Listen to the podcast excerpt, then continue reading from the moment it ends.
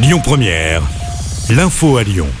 Bonsoir à tous. À la une de l'actu, une ville de la région bouclée à la mi-journée. Une fusillade a éclaté à Nantua dans le département voisin de l'Ain. Elle a fait un mort et deux blessés.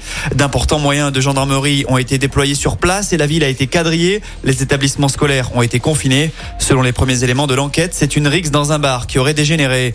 Retour à Lyon avec cette mobilisation à la mi-journée. À l'appel de la CGT, un rassemblement a eu lieu près de la préfecture du Rhône. L'objectif de cette action était de dénoncer les récentes interdictions de en marge de la lutte contre la réforme des retraites.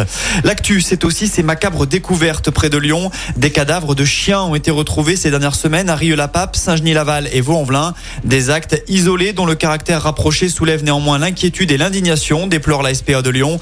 L'association en a alerté les forces de l'ordre. Une plainte a aussi été déposée pour sévices graves et actes de cruauté et j'ai en tout lieu de cadavres animal et matière animale.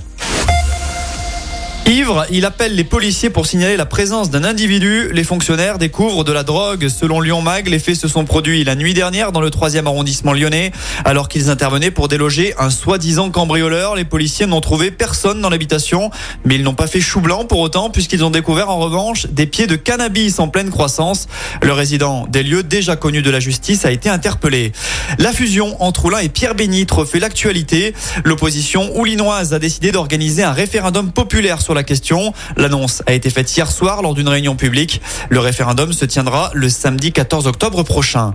Dans l'actu nationale, Elisabeth Borne s'est rendue à Angers aujourd'hui, un déplacement ayant pour thème la petite enfance. Des annonces pour faciliter la garde des tout petits ont été faites. La mesure phare, 200 000 places supplémentaires en crèche d'ici 2030. 5 milliards d'euros vont aussi être débloqués par le gouvernement. Rendez-vous ce soir pour les lycéens. Les premiers résultats de Parcoursup seront dévoilés. Plus de 900 000 jeunes, lycéens ou étudiants en réorientation sont concernés. Et si vous avez un oui pour l'an prochain, vous avez jusqu'à dimanche pour l'accepter. Enfin, on termine avec un mot de sport et avec du tennis. La tuile pour Gaël Monfils. Le Français qualifié pour le deuxième tour de Roland Garros qu'il devait disputer ce soir a dû déclarer forfait. Il souffre du poignet gauche. Aujourd'hui, pour le cinquième jour du tournoi, il ne restait plus que 5 Français encore en lice sur les 25 engagés au départ. Écoutez votre radio Lyon Première en direct sur l'application Lyon Première, lyonpremière.fr et bien sûr à Lyon sur 90.2 FM et en DAB+. Lyon Première